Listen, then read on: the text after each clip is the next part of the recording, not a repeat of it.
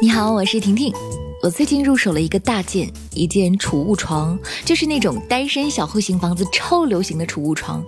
毕竟是妹子嘛，爱买东西，小户型的房子要懂得收纳呀，利用好空间。妈妈叮嘱我说，最近先别睡新床，开着窗户空置一个月，让新床散散甲醛。我想着吧，上次闺蜜兰兰搬新家，网购了那个甲醛检测仪，不仅价格可爱，还携带方便，不如我也来试试。直到今天看了这条新闻，庆幸自己没有买。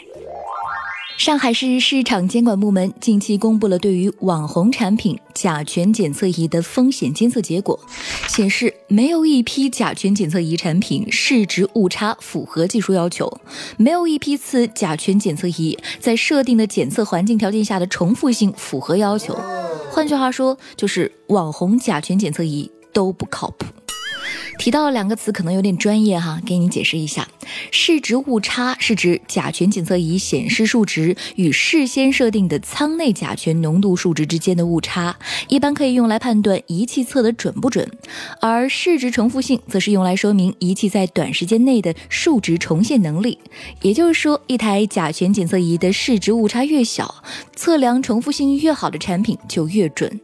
在电商平台上输入“甲醛检测仪”作为关键词，点击搜索后，显示相关的商品超过了两万件，品牌的数量将近五百个，价格主要是集中在几十元到一千元之间。根据网页上用户评论数量，排在前三位的产品显示的评论数量分别达到了八十万、五十六万和四十万条。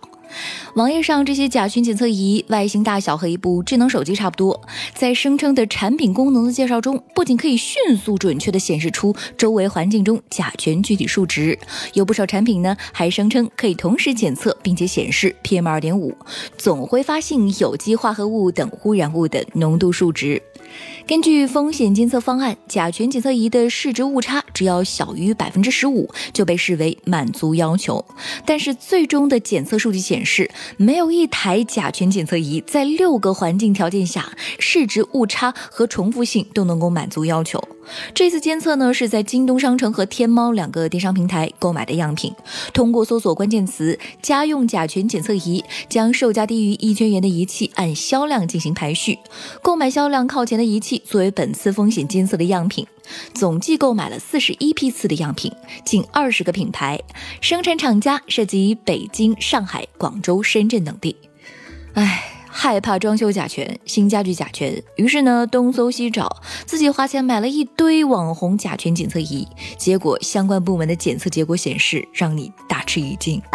上海市计测院材质中心工程师唐威彪说，其中有些仪器干脆在六个环境下都是没有读数的，读数都为零，还有部分仪器反而低浓度的读数比高浓度时的高。部分甲醛检测仪显示的甲醛浓度数值连参考价值都没有，与真实的浓度情况可能完全相反。婷婷只能说，买了这网红甲醛检测仪，测出毒数零，唯一的好处就是买个心安。上海市计测院材质中心副主任丁真敏介绍，要保证检测结果准确，另一个非常重要的环节就是对仪器定期的校准和量值溯源。而这个工作的成本呢，往往是要高出本次风险监测购买到的样品的售价，它很难做到每年定期去做，所以呢，检测的准确性就很难保证了。我是不再迷恋网红产品的婷婷，留言告诉我，你有试过这个网红甲醛检测仪吗？月光头条。明天见喽！喜欢我的话，点击一下订阅专辑哦。